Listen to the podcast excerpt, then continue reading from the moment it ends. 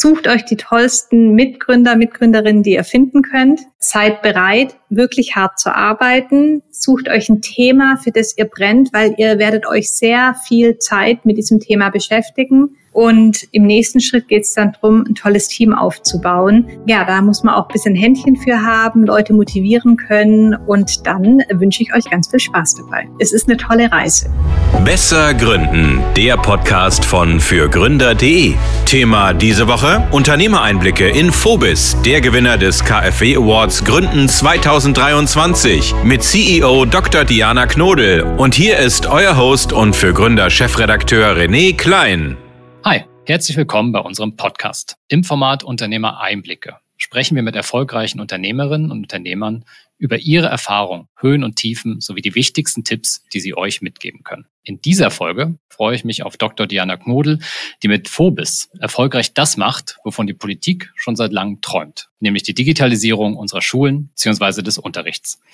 Und weil das Unternehmen eine so eindrucksvolle Entwicklung hingelegt hat, hat es auch jüngst den bundesweiten Gründerwettbewerb KfW Award Gründen 2023 gewonnen.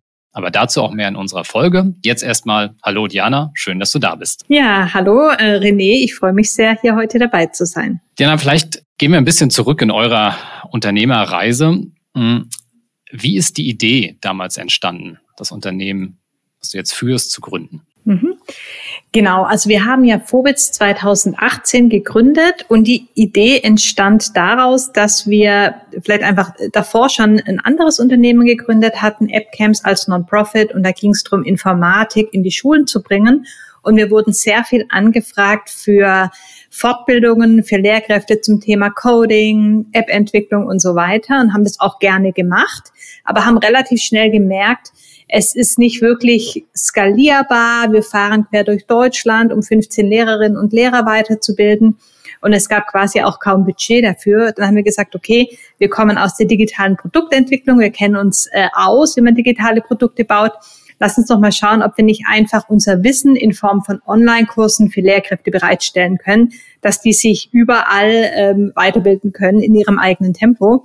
Dann haben wir relativ schnell ein MVP gebaut, mit einer SaaS-Lösung die ersten Kurse live gestellt und es kam von Anfang an wirklich richtig gut an.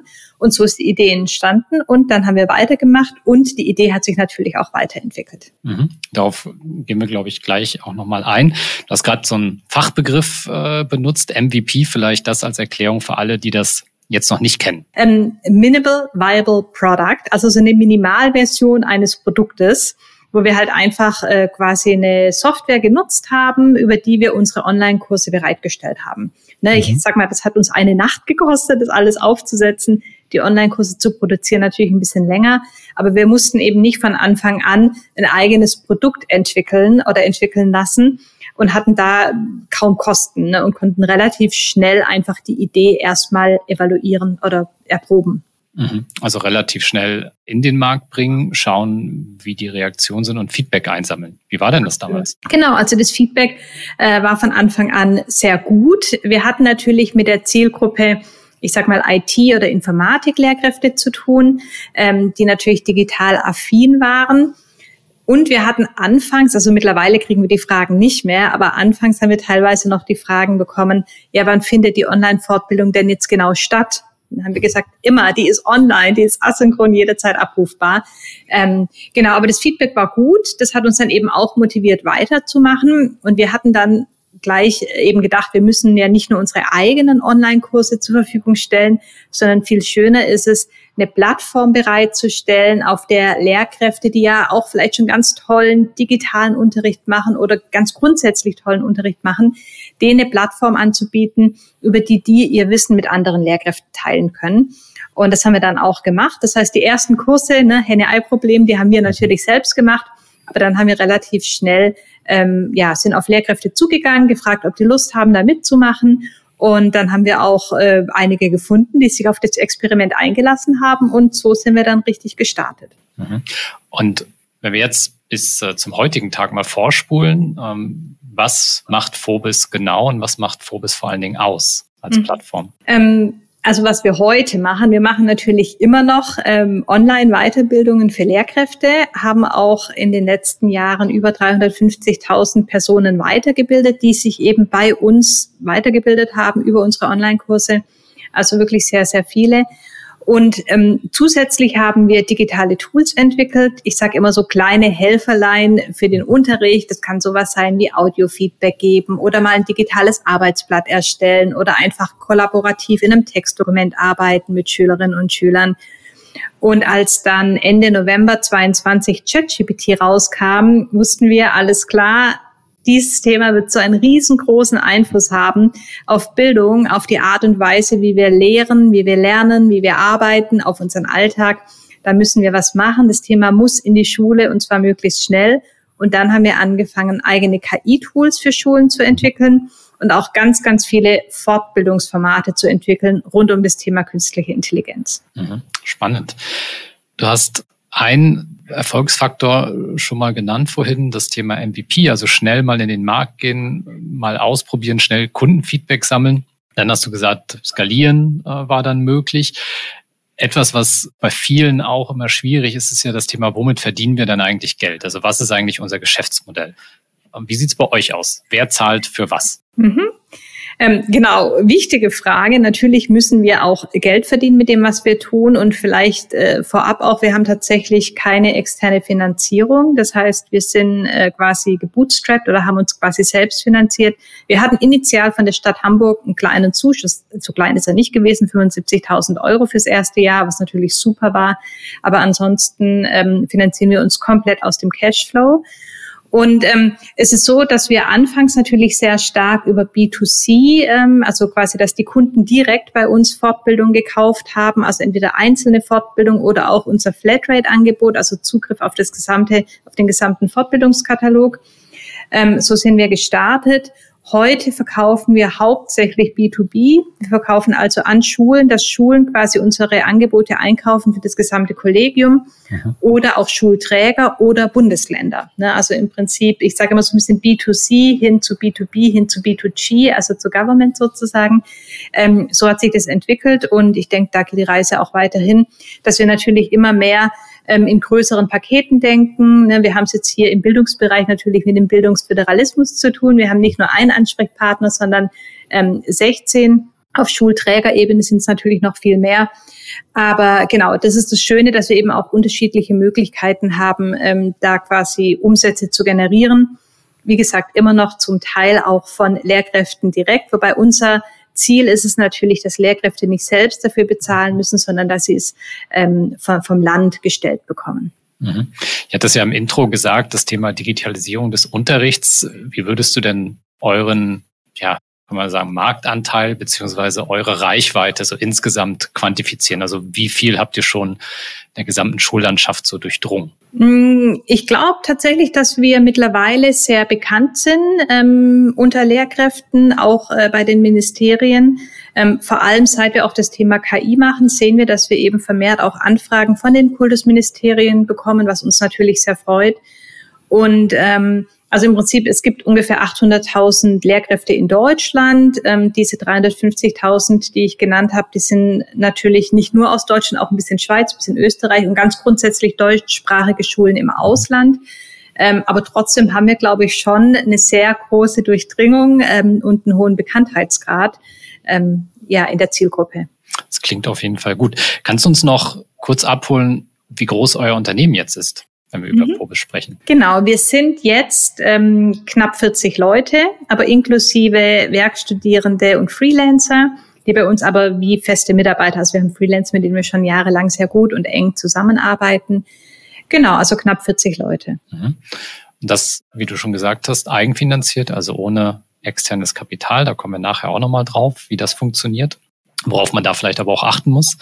Ähm, dann Lass uns nochmal zurück an den Anfang gehen. Ihr seid gestartet und das ist ja für viele Gründende ja so ein, ein sehr euphorischer Moment, wenn man loslegt und da ist man auch voll äh, voller Energie. Aber es ist natürlich auch komplettes Neuland, was man da betritt. Wenn du so zurückblickst und, und da Erfahrungen teilst, äh, die vielleicht anderen helfen können, erfolgreich dieses Neuland zu betreten, was fällt dir so ein? Mhm. Also ich glaube, das Allerwichtigste ist, dass man ein Thema hat, auf das man richtig Bock hat, für das man wirklich brennt. Also das ist super hilfreich zumindest, ne? weil es ist schon sehr, sehr viel Arbeit. Da darf man sich nichts vormachen. Ne? Also gerade anfangs, wir haben alle super viel gearbeitet, aber es war nicht schlimm, weil es hat sich einfach nicht nach typischer Arbeit äh, angefühlt, sondern es war halt einfach wirklich Teil des Lebens und von dem, was wir gemacht haben. Und dann ist natürlich das Team ganz, ganz wichtig. Ne? Ich habe ja auch nicht allein gegründet, sondern wir haben im Team gegründet. Und ähm, da Leute zu haben, mit denen man auf einer Wellenlänge ist, wo vor allem auch so diese, ich sag mal, Arbeitsmoral gut passt, ne? dass man da einfach wirklich Lust hat, die Leute auch viel und regelmäßig zu sehen. Ähm, das ist ganz wichtig. Und dann muss man natürlich bereit sein, ähm, sich in alle Themen einzuarbeiten. Gerade wenn man jetzt noch nicht so viel Startkapital hat, kann man vielleicht nicht jemanden einstellen, der Videos schneidet oder der sich um SEO kümmert, ähm, sondern man muss halt schauen, dass man alles, was möglich ist, selbst macht und muss, glaube ich, auch bereit sein, sich einzuarbeiten und vor allem hart und viel zu arbeiten. Ähm, genau, das sind vielleicht so die, die Tipps. Du hast gerade gesagt, bei dem Thema Team dass man bereit ist, viel Zeit miteinander zu verbringen. Was ich mir aber auch vorstellen kann, ist, dass es zu Unstimmigkeiten, vielleicht auch Reibereien im Team kommt. Ähm, hast du Tipps, wie man grundsätzlich eben aber diese positive Atmosphäre oder diese ähm, positive Verbindung vom Anfang beibehalten kann? Mhm. Also ich glaube, dass es mal Unstimmigkeiten oder Meinungsverschiedenheiten gibt, ist vollkommen klar und normal und sicherlich auch wichtig, um dann am Ende ein besseres Ergebnis zu haben. Und ich glaube, das Wichtigste da ist einfach transparent zu kommunizieren und es direkt anzusprechen und es nicht in sich reinzufressen, sondern ganz klar zu sagen, ähm, ne, wie man das selbst sieht. Und ähm, das ist, glaube ich, auch je nach Phase mal so, mal so. Ne? Also im Prinzip, ähm, ich glaube, Kommunikation wie in jeder Beziehung, ob das jetzt eine private, berufliche, wie auch immer ist, ne, ist super wichtig. Mhm. Ja, wir haben äh, auch eine Reihe an, an Podcast-Folgen zu dem Thema Kommunikation äh, schon gehabt, weil es eben, also super wichtig, aber es ist gar nicht so einfach. Ja, das stimmt, das ist nicht so einfach. ähm, so zu kommunizieren, dass der andere auch das versteht, was man vielleicht meint. Ne? Aber deswegen ist es umso wichtiger, dass man mit den richtigen Leuten gründet, würde ich sagen. Mhm. Worauf würdest du da achten? Ähm, das sagte ich ja eben schon. Ich glaube, was ganz wichtig ist, dass man so ein ähnliches Verständnis von der Arbeit hat. Ne? Also ich glaube, ähm, das, das ist einfach wichtig, dass man auch so eine ähnliche Motivation hat, dass man eine ähnliche Begeisterung hat für das Thema. Und also mir ist es schon sehr wichtig, dass wir uns auch menschlich gut verstehen. Das haben wir auch immer gemacht, das machen wir auch immer noch, dass wir uns Zeit nehmen, dass wir mal übers Wochenende zusammen wegfahren mhm. oder ähm, ne, dass wir uns einfach auch persönlich austauschen und das ist schon auch eine Freundschaft. Ne? Ich weiß, das mag nicht jeder und manche machen das nicht, aber für uns ist schon auch wichtig, dass wir da wirklich auch menschlich ähm, uns gut kennen, auch wissen, welche Themen beschäftigen den anderen gerade und uns da einfach gegenseitig auch unterstützen oder auch mal den Rücken frei halten, wenn es mhm. nötig ist. Das ist, glaube ich, ein guter Hinweis und was man auch ganz einfach umsetzen kann. Ne? Einfach auch Zeit, private Zeit miteinander zu verbringen und sie vielleicht auch in der Woche einfach mal Termine freizuhalten, wo man auch über Dinge spricht, die nicht unbedingt zu, zur Arbeit gehören. Ihr seid gestartet, hattest du gesagt, mit einem Zuschuss aus Hamburg, also aus eurem äh, Bundesland. Und danach seid ihr weitergewachsen ohne fremdes Kapital. Ich glaube, das ist schon mal ein guter Hinweis an alle. Es gibt eine ganze Reihe an Förderprogrammen, auch in anderen Bundesländern. Also man muss jetzt nicht unbedingt nach Hamburg ziehen, kann man natürlich machen. Ähm, aber sich da umzusehen und zu schauen, was gibt es halt an Programmen, die den Start erleichtern, hilft auf jeden Fall. Warum habt ihr euch dann für die eigene Finanzierung entschieden und, und seid nicht irgendwann auf Investorensuche gegangen? Das war jetzt gar nicht so die bewusste Entscheidung, wir wollen nie Fremdkapital aufnehmen.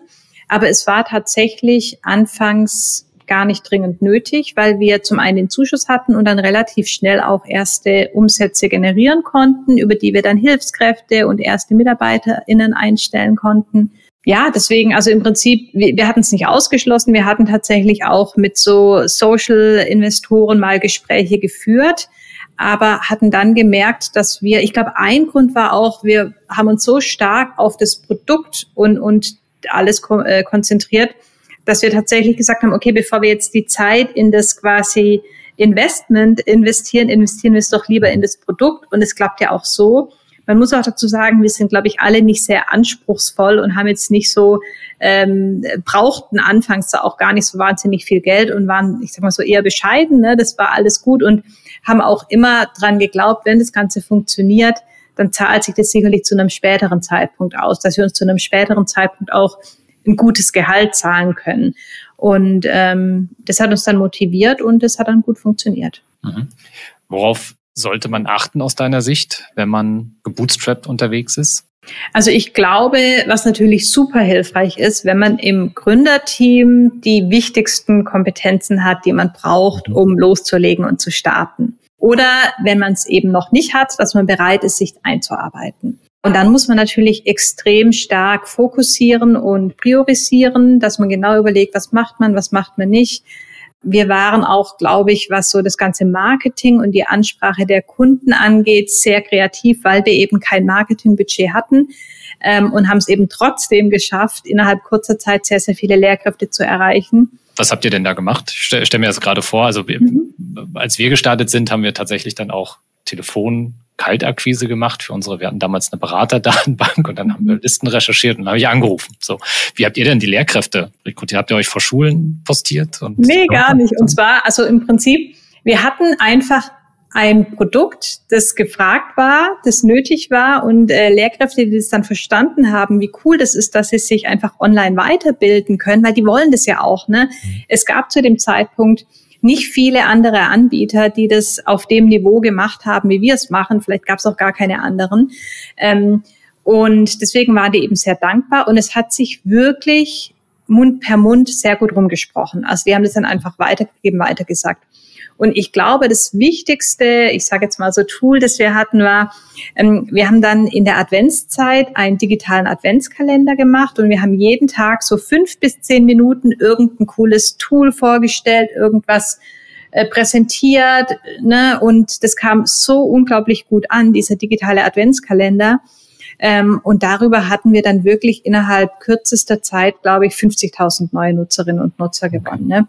Ähm, weil die das dann eben auch geteilt haben. Und ähm, ja, und, und eine andere Sache, die sicherlich ne, auch eine Rolle gespielt hat, war natürlich Covid, ne, als dann von einem Tag auf den anderen die Schulen geschlossen waren ähm, und Lehrkräfte sich auch nicht mehr weiterbilden konnten, aber natürlich auf einmal auch irgendwie per Zoom oder auch nicht per Zoom, per Big Blue Button, was auch immer. Ne, die mussten auf einmal lernen, wie kann ich denn jetzt mit meinen Schülerinnen und Schülern kommunizieren? Und zu dem Zeitpunkt hatten viele Schulen eben nicht die nötige Infrastruktur. Ne? Also das war wirklich eine total verrückte Zeit. Und da sind bei uns natürlich auch die Leitungen heiß gelaufen sozusagen. Und wir haben extrem viele Anfragen bekommen.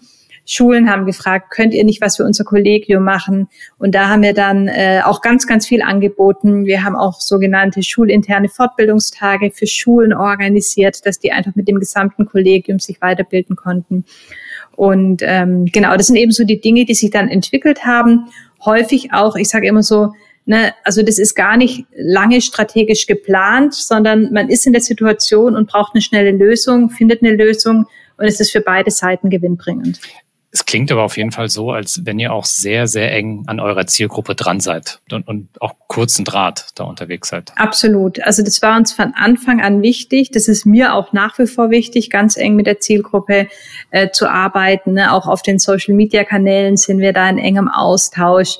Ähm, das finde ich unglaublich wichtig. Also ganz grundsätzlich immer bei, bei jedem Unternehmen. Aber wir ähm, wollen ja für Lehrerinnen und Lehrer die besten Produkte entwickeln und gucken, was die brauchen und ähm, denken uns viele Sachen gar nicht selbst aus, sondern kriegen ganz viele Ideen und Fragen von Lehrkräften und entwickeln dann wirklich gemeinsam mit denen die neuen Produkte weiter.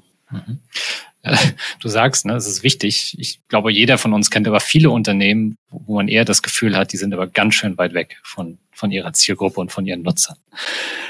Das Thema dann Neuentwicklung und auch das Thema Wachstum, wenn man halt gebootstrapped ist. Also ich kann mir halt auf der einen Seite auch vorstellen, oh, da gibt's ganz viele Ideen und hey, wir könnten jetzt das Team eigentlich vergrößern und auf der anderen Seite kommt dann jemand, ich weiß nicht, wer bei euch das Thema Controlling macht, ähm, ja, aber wir sollten irgendwie Liquiditätspuffer X äh, vorhalten. Wie seid ihr daran gegangen, das zu balancieren? Also aus Mensch eher vorsichtig oder volle Kraft auf Wachstum? Ja, ich würde sagen, wir sind eher äh, vorsichtig. Also im Prinzip, ich, mir geht es auch gar nicht darum, jetzt möglichst schnell ein Riesenteam zu entwickeln, sondern eher mit maximal so vielen Leuten wie nötig ganz, ganz viel schaffen. Ne? Mhm. Und aber wir haben natürlich immer unsere Zahlen im Blick. Ne? Also wir sind auch äh, nach wie vor finanzieren wir uns aus dem Cashflow. Wir sind profitabel. Wir können uns die Leute, die wir einstellen, alle leisten, äh, müssen uns da keine Sorgen machen.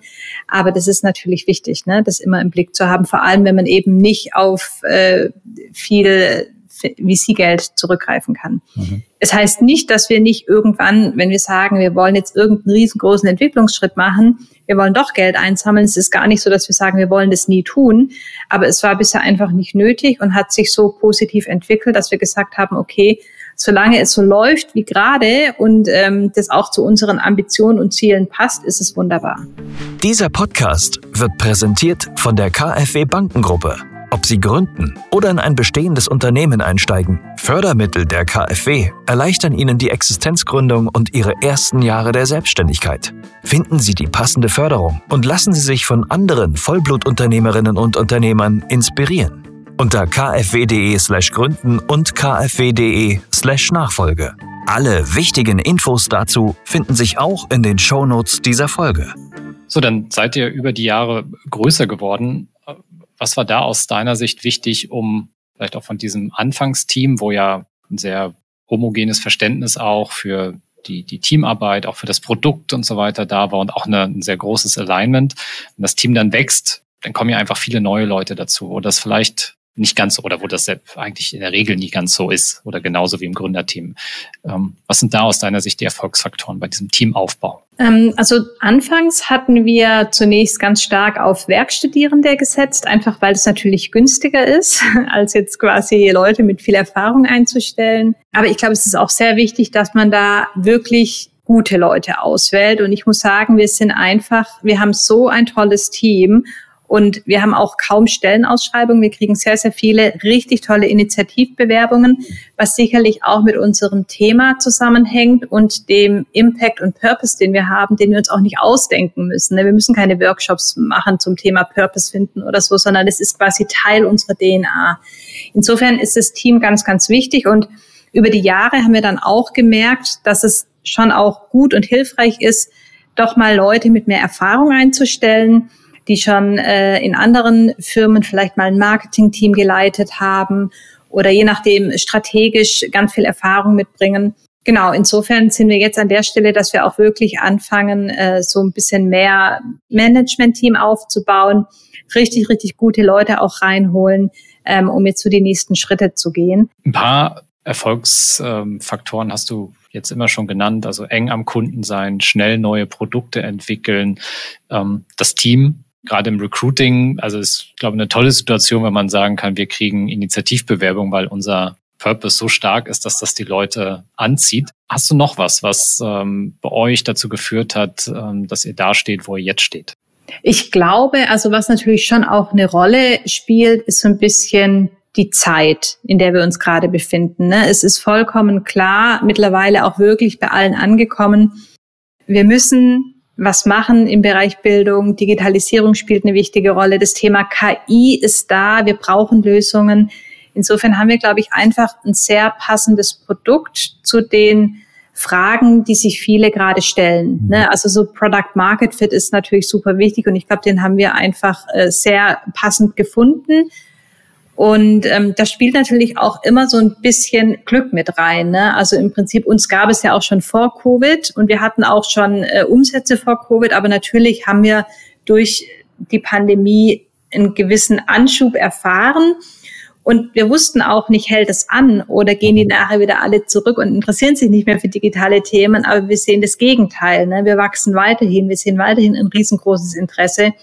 Und es hat, glaube ich, so einen Schalter umgelegt. Und ähm, genau, insofern ist sicherlich so Timing und ein bisschen Glück spielt auch eine große Rolle. Hm, das denke ich auch. Also diese, diese Komponente, dass man zur richtigen Zeit mit dem richtigen Produkt am richtigen Ort ist.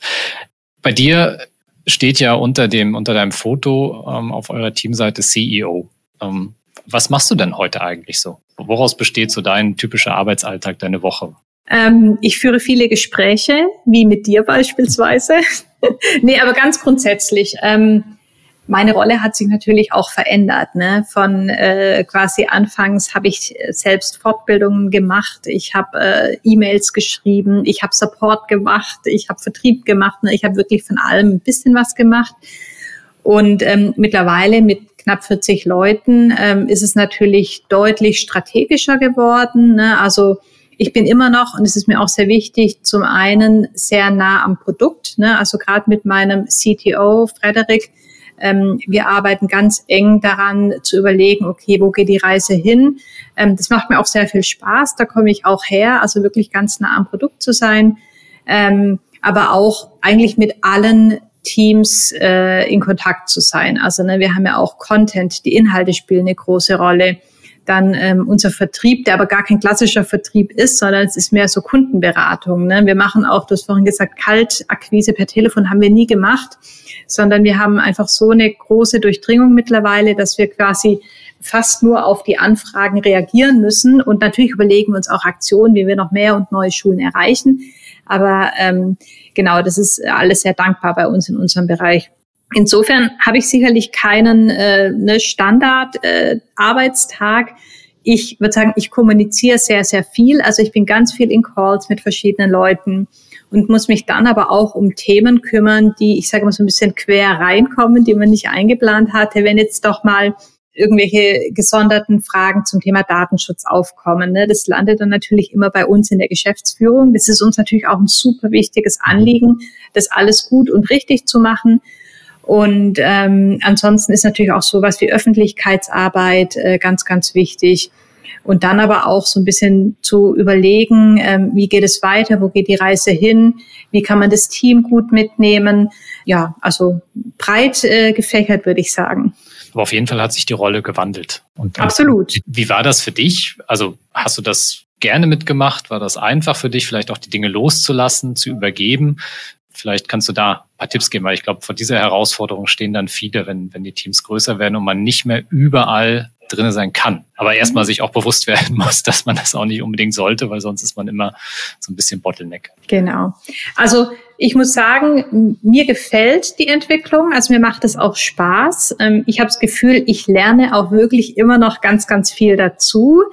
Und vor allem macht es mir Spaß, mit so tollen Leuten zu arbeiten, die ne, ihren Bereich ownen sozusagen mhm. ne, und die das richtig gut machen. Und mich mit denen auszutauschen, Ideen reinzubringen, mich aber auch äh, überzeugen zu lassen, dass die andere Lösung vielleicht besser geeignet ist. Ich finde aber trotzdem, also bei bestimmten Themen, die mir einfach sehr, sehr wichtig sind, gerade wenn es um Produkt geht oder um Qualität geht, ähm, da bin ich immer noch total gerne involviert und gebe da auch mein Feedback, ne, dass ich das einfach auch so dieses, dieser Qualitätsanspruch und diese DNA, die wir haben, weiterhin bestehen bleibt. Ähm, und ansonsten finde ich das aber großartig zu sehen, wie Dinge entstehen, ohne dass ich operativ involviert bin oder wie teilweise neue Ideen entstehen oder ganz tolle Marketingaktionen oder großartige Webinare und so weiter. Also mir gefällt es sehr gut zu sehen, wie schön das Team zusammenarbeitet, wie das funktioniert, ohne dass ich aktiv involviert bin ähm, oder nur so ein bisschen am, am, von der Seite das Ganze beobachte. Das freut mich für dich. Jetzt kann ich mir aber vorstellen, haben viele quasi Fragezeichen vor den Augen. Was braucht's denn, um da hinzukommen? Also das ist ja nicht etwas, was über Nacht funktioniert. Ne? Du, du trittst einen Schritt zurück an die Seitenlinie und guckst dem den Spielern auf dem Spielfeld zu. Kannst du uns da vielleicht ein paar Zutaten verraten, wie dieser Zustand entstanden ist, was dafür wichtig war? Also ich glaube, was ganz wichtig ist, dass man erstmal Vertrauen hat ins Team, dass die alle ihr Bestes geben und es so gut machen wie möglich. Natürlich würde ich manche Dinge anders machen. Das ist mir vollkommen bewusst. Aber dann muss man auch sagen, ähm, Ne, ich, ich, kann, ich muss loslassen, ich muss denen die Freiheit geben, weil wenn ich am Ende immer quasi alles selbst mache, dann funktioniert das Ganze nicht. Ne? Dann ist es eine One-Man-Show am Ende oder Woman-Show. Das funktioniert also nicht. Insofern ähm, ist Vertrauen ganz wichtig und trotzdem aber Feedback geben, ne? dass die Leute halt wissen, ähm, wie man es vielleicht beim nächsten Mal anders oder besser machen kann. Und ansonsten ähm, ist es, also ich glaube tatsächlich auch so, dass wir immer so ein bisschen eigentlich quasi an der Grenze zur Überforderung sind, weil wir uns immer so viel vornehmen, ähm, dass vollkommen klar ist, man kann gar nicht alles machen. Ne? Und es braucht die Kompetenzen im Team, das umzusetzen. Und wir wollen ja auch weiterhin schnell sein. Und deswegen denke ich, ist das vermutlich, äh, geht es gar nicht anders. Ne? Und äh, ich erkenne ja auch gleichzeitig, dass es gut läuft. Ne? Wir sind ja super zufrieden, auch mit den Zahlen und äh, mit der Reichweite und so weiter. Deswegen, ähm, ja. Ich glaube, da ich bin mir nicht mehr ganz genau sicher, wie der Fachbegriff für diese magische Grenze da heißt, aber ähm, in dem Buch ähm, die Ein-Prozent-Methode stellt der Autor das auch vor. Es gibt so diesen Bereich zwischen Überforderung und Unterforderung. Und wenn du immer so an der Grenze bist, dann kannst du dich wirklich gut weiterentwickeln, weil du bist halt stimuliert durch das Neue, aber du bist halt auch nicht darfst halt auch nicht zu überfordert sein, um dann niemals hinzugelangen. So, weil dann, dann wird das eben in, in, im Desaster enden. So. Ja. Ähm, und diesen, diesen Sweet Spot zu, zu erwischen, ich glaube, das ist ganz wichtig. Aber ne, du hast ja gesagt, wir wollen, wir überfordern uns vielleicht teilweise oder wir fordern viel von uns selbst, aber das ist dann eben auch so ein Weg, ähm, wirklich gute Dinge zu, zu erreichen. Total. Und da ist natürlich unglaublich wichtig, dass man die richtigen Leute hat. Ne? Die das auch mitgehen können, ne? die nicht äh, dann sich ständig überfordert fühlen, für die das dann eben nicht passt. Ähm, und oder die quasi dann immer bremsen und immer sagen, geht nicht, geht nicht, geht nicht und so weiter. Und ich glaube, das ist auch die Herausforderung, da dann äh, mit den richtigen Leuten zu arbeiten, die auch Spaß dran haben, in diesem Modus zu arbeiten. Ne? Es gibt natürlich auch immer Phasen, wo es dann wieder mal ein bisschen ruhiger wird, mhm. aber grundsätzlich sind wir schon eher äh, schnell und ist immer viel los bei uns. Mhm. Da du ja jetzt auch schon relativ lange als Unternehmerin unterwegs bist und auch viele Vorstellungsgespräche geführt haben dürftest, hast du in den letzten Jahren da so einen, so einen Unterschied gesehen? Weil viele sprechen ja im Prinzip von der Generation XYZ, die da immer schwieriger zu handeln ist, was auch gerade Herausforderungen und Arbeitsleistungen ähm, und, und, und Effort äh, betrifft. Hast du da Unterschiede gesehen? Oder siehst du da Veränderungen? Das kann ich so in der Form nicht sagen. Ähm, grundsätzlich ist uns sowieso die Motivation der Leute immer am allerwichtigsten. Ich sagte ja, wir kriegen sehr viele Initiativbewerbungen.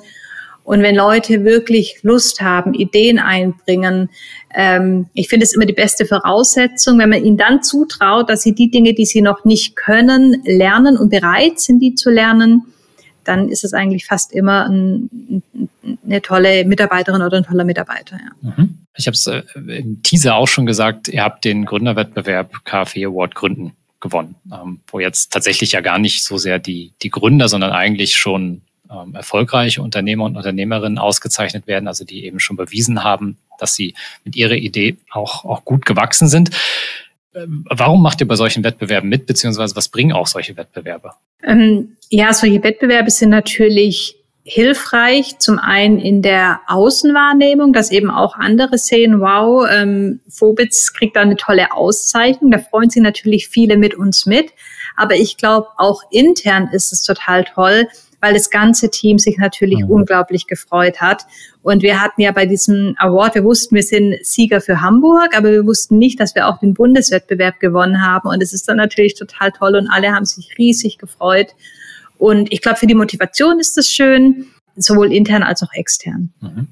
Ihr habt auch, glaube ich, ein AI Summit schon gewonnen. Ähm, wie, wie sucht ihr, wie geht ihr vor, wenn ihr euch jetzt so Wettbewerber aussucht? an denen ihr teilnehmt? Genau. Also natürlich immer so ein bisschen Kosten-Nutzen auch. Ne? Wie aufwendig ist es, sich zu bewerben? Äh, schaffen wir das? Äh, passen wir da auch rein? Genau. Und dann, ähm, wenn wir denken, das äh, wäre hilfreich, auch da zum einen, wie gesagt, um die Auszeichnung von extern zu bekommen, aber auch wenn wir Spaß haben, da mitzumachen, ähm, dann dann probieren wir es einfach aus. Ne? Und wir haben tatsächlich sehr viele Auszeichnungen jetzt im letzten Jahr oder den letzten Jahren gewonnen dazwischen sind auch mal Sachen, die kriegt man natürlich nicht mit. Ne? Wenn wir einen Wettbewerb nicht gewinnen, schreiben wir nicht, wir haben nicht gewonnen. Ne? Also das muss man natürlich auch sehen.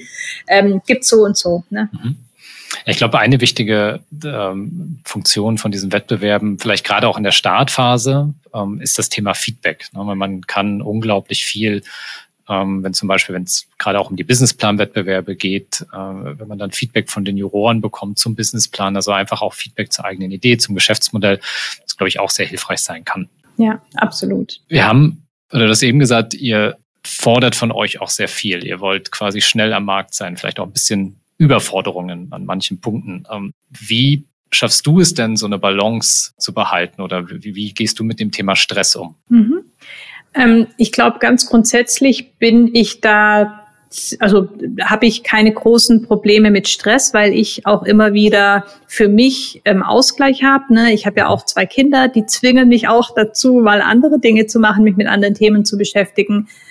Und ähm, ansonsten ist es für mich, also ich unterscheide gar nicht so stark zwischen Arbeit und Leben, sondern es ist für mich einfach eins. Ne? Also es ist auch nicht so, dass ich dann äh, 18 Uhr klappe ich den Laptop zu und bin offline, sondern die Phasen gibt's auch mal. Ne? Aber ganz grundsätzlich brenne ich sehr für das, was ich tue. Und es macht mir einfach sehr viel Spaß. Es gibt mir sehr viel.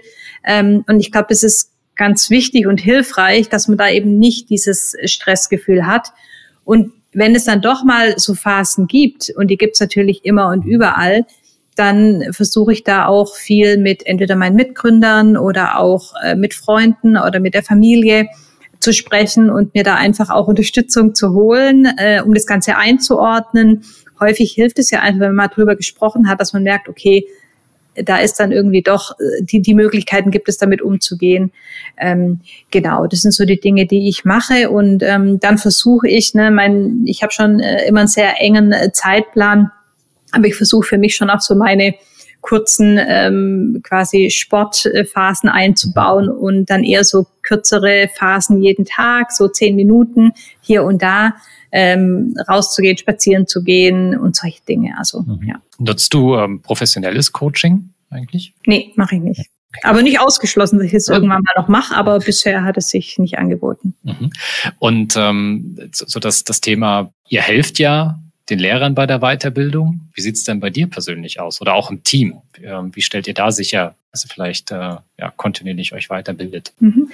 Also ähm, ich selbst, ich, ähm, also gefühlt bilde ich mich ständig weiter, ne? weil das Thema KI, als das aufkam, wusste ich so ein bisschen was zu. Ich habe ja auch mhm. Informatik studiert und hatte das im Studium ein bisschen, aber auf einem ganz anderen Level. Und natürlich muss ich mich auskennen, das heißt, ich muss mich da einarbeiten. Und ich lese extrem viel, also gerade im Internet. Ne? Mir werden Sachen zugeschickt. Ich finde was auf LinkedIn oder auf keine Ahnung wo. Ähm, ich höre Podcasts. Ich werde auch viel angefragt für Vorträge. Und das finde ich immer eine super Möglichkeit, weil ich dann gezwungen bin, mich nochmal intensiver einzuarbeiten. Mhm. Und wir geben eben auch insgesamt viele Workshops, Vorträge. Wir haben ja auch einen eigenen Podcast, Kreide KI Klartext heißt der, wo es auch um das Thema KI und Bildung geht.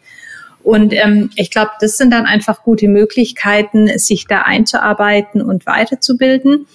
Ähm, aber das ist eigentlich so ein bisschen on the fly. Es ist nicht so, dass ich sage, so, und heute bilde ich mich weiter, sondern gefühlt ist es dauerhaft. Und ich glaube, das ist bei unserem Thema ganz grundsätzlich so. Da wir ja immer so ein bisschen am Puls der Zeit sind, ähm, ist es einfach Teil unserer Arbeit, uns da quasi regelmäßig einzulesen, einzuarbeiten wir teilen miteinander quasi Artikel oder Podcasts, äh, die wir uns gegenseitig empfehlen. Im Prinzip äh, ist es im Wesentlichen, glaube ich, so die Art und Weise, wie, wie ich auch dazu lerne. Mhm das ist gut, wenn das so tatsächlich äh, am, am, Tag genug Zeit hat. Was ich mir feststelle, ich schleppe immer die Bücher äh, mit mir rum in der Tasche auf dem Hinweg und auf dem Rückweg zur Arbeit. ähm, das klappt dann auf der, bei der Bahnfahrt auch noch, aber ich stelle oft fest, Mensch, sich vielleicht tatsächlich noch ein bisschen mehr Zeit auch zu reservieren am Tag, um wirklich mal tiefer einzutauchen in, in Dinge, gerade auch für die Dinge, die man so auf LinkedIn findet. Da gibt es ja unglaublich viel, aber da dann tatsächlich immer weiter zu gehen, dann kommt irgendwie die nächste Aufgabe dazwischen. Das ist so meine Erfahrung. Ähm, da bin ich auch noch ein bisschen am, am rumprobieren, wie man, wie ich mir mehr Zeit schaffe für, für, für das, was du gerade so beschrieben hast. Wenn du jetzt zurückblickst auf die ganzen Jahre und ein paar Dinge deiner jüngeren Version von dir selbst mitgeben könntest, was würdest du dir selbst raten, zu tun oder nicht zu tun? Mhm. Also ich würde mir ähm, auf alle Fälle raten, die Dinge zu machen, auf die ich Lust habe, für die ich brenne auch wenn es sich vielleicht vermeintlich erstmal nicht wie ein Weiterkommen anfühlt. Ne? Also im Prinzip so auch jobtechnisch, ne? wenn man wirklich Lust hat und so das Gefühl hat, da kann man viel lernen, da hat man wirklich Lust drauf, da arbeitet man mit tollen Menschen, aber man verdient weniger oder hat vielleicht erstmal einen anderen Titel und war vorher irgendwie was, keine Ahnung, Teamlead und ist dann nur noch irgendwie mehr, was auch immer, ne? Mhm. Ähm, würde ich immer raten, das zu tun, weil ich glaube, letztendlich lohnt es sich, ähm, und es zahlt sich dann am Ende auch aus. Also im Prinzip nicht immer unbedingt den vorgezeichneten Weg gehen, sondern auch mal vielleicht ein paar Umwege äh, bewusst gehen und auch nicht immer den einfachsten Weg gehen. Ne? Sich manchmal auch, wie ich schon gesagt habe, vielleicht eher Dinge zutrauen, wo man denkt, eigentlich kann ich das noch nicht, aber ich mache es jetzt trotzdem mal, weil ich habe, ich kann dabei lernen und mhm. ich muss dabei lernen. Und wenn ich dann doch merke, es ist doch zu viel, dann findet man eine Lösung und kann dann auch wieder quasi sagen, okay, ich habe es versucht, es hat nicht geklappt, aber ich habe zumindest was dabei gelernt. Ne? Ja, ich glaube, das würde ich äh, mir selbst raten. Und hast du auch einen Ratschlag an dich, was du unbedingt vermeiden solltest, rückblickend? Ich finde es immer so schwierig, weil man kann ja die Dinge immer nur entscheiden und ausprobieren. Und wenn die Entscheidung, also zu dem Zeitpunkt war die Entscheidung ja vermutlich richtig, weil ich habe sie ja so getroffen. Mhm. Und deswegen finde ich es dann immer blöd zu sagen, das ne, würde ich jetzt anders machen, beziehungsweise das kann man natürlich teilweise machen, aber zu dem Zeitpunkt war die Entscheidung einfach so. Und ähm, dazu muss man dann auch stehen und es dann im Zweifel als Lerngelegenheit betrachten. Nett formuliert. In der Tat. Vielleicht dann noch der Ausblick eigentlich zu eurer Zukunft bei Phobis. Ähm, wo geht die Reise hin? Hm, wo geht die Reise hin? Also, wir werden sicherlich noch mehr in dem Bereich künstliche Intelligenz machen. Da sind wir gerade auch dran. Da gibt es dann hoffentlich in den nächsten Wochen auch nochmal ein spannendes, tolles Produktupdate. Ähm, das ist ein großes Thema. Und dann ist das nächste große Thema, mit dem wir jetzt auch starten, Internationalisierung. Wir sehen eben mit dem, was wir tun, äh, nicht nur in Deutschland oder im deutschsprachigen Raum viel Potenzial, sondern auch international. Wir sehen das auch an den Anfragen, die wir bekommen. Ähm, das finde ich persönlich auch spannend. Ne? Ich reise auch sehr gerne und finde es dann auch toll, mal Vorträge auf internationalen Konferenzen zu halten. Und dann schauen wir uns natürlich auch an, wie entwickelt sich Phobitz noch weiter? Also wie können wir noch weiter wachsen, ähm, organisch oder auch eventuell durch Zukäufe? Ähm, also ganz, ganz viele spannende Themen, die uns gerade beschäftigen. Und ähm, ja, wir haben noch viel vor. Ich glaube, wenn es äh, soweit ist und ihr international geht, äh, könnten wir auch gerne nochmal eine Folge machen. Ich glaube, das ist für viele dann auch so ein Moment, naja, Mensch, ganz neues Land, ähm, ganz andere Jurisdiktion, äh, wie, wie kriege ich dort eigentlich dann den Fuß in die Tür? Wie ist das regeltechnisch, ne, auch Leute dort anzustellen? Also das ist ja eine ganz neue Welt dann plötzlich, die sich da erschließt, mal abgesehen von den Fremdsprachenkenntnissen, die, die dann ja auch unbedingt notwendig sind. Absolut. Ich kann auch sagen, wir starten ganz klar englischsprachig, ne, weil wir das alle können. Und wir starten auch so, dass wir ganz viel von, von hier aus machen können. Also wir denken, wir brauchen jetzt erstmal keine physische Präsenz vor Ort, sondern können erstmal starten. Und auch wie wir damals mit Phobitz gestartet sind, wir experimentieren, wir probieren aus und wir lernen, um dann zu entscheiden, okay, gehen wir jetzt all in oder sagen wir, okay, vielleicht jetzt gerade noch nicht. Also ne, im Prinzip, ja, mhm. ich bin auch gespannt. Bevor wir noch zu deinen äh, Tipps zum Schluss kommen und nochmal schön deine Erfahrung zusammenfasst. Die Möglichkeit, vielleicht für dich einfach mal drei andere tolle Startups zu benennen, die dir so einfallen äh, und wo du sagen würdest, Mensch, schaut euch das mal an, was die so machen. Ähm, wer ist der dir vielleicht in den letzten Wochen, Monaten über den Weg gelaufen? Mhm. Also auch im Bereich äh, künstliche Intelligenz und Bildung, wen ich da ganz toll finde, ist Fite AI die haben so eine Art Feedback-Tool entwickelt, dass Schülerinnen und Schüler erstmal äh, mithilfe der KI ein Feedback bekommen auf Basis der Kriterien, die die Lehrkräfte vorgeben, um dann das nochmal zu überarbeiten und ähm, dann quasi jetzt im zweiten Schritt erst dem Lehrer oder der Lehrerin geben. Ne? Also das finde ich eine tolle Möglichkeit. Und dann gibt es, also ich bin ja hier natürlich im Education-Bereich unterwegs, ne? Und ähm, das sind jetzt eigentlich kein Startup mehr, aber wer eigentlich auch oder wer einfach auch einen guten Job macht im Bildungsbereich und einfach schon so lange dabei ist mit so einer Hartnäckigkeit, ist Bettermarks, ne? Für den Mathematikbereich. Die haben ja auch viel ähm, KI mittlerweile eingebunden. Die finde ich noch toll. Und jetzt muss ich noch überlegen, ob mir noch was einfällt ähm, aus einem anderen Bereich vielleicht.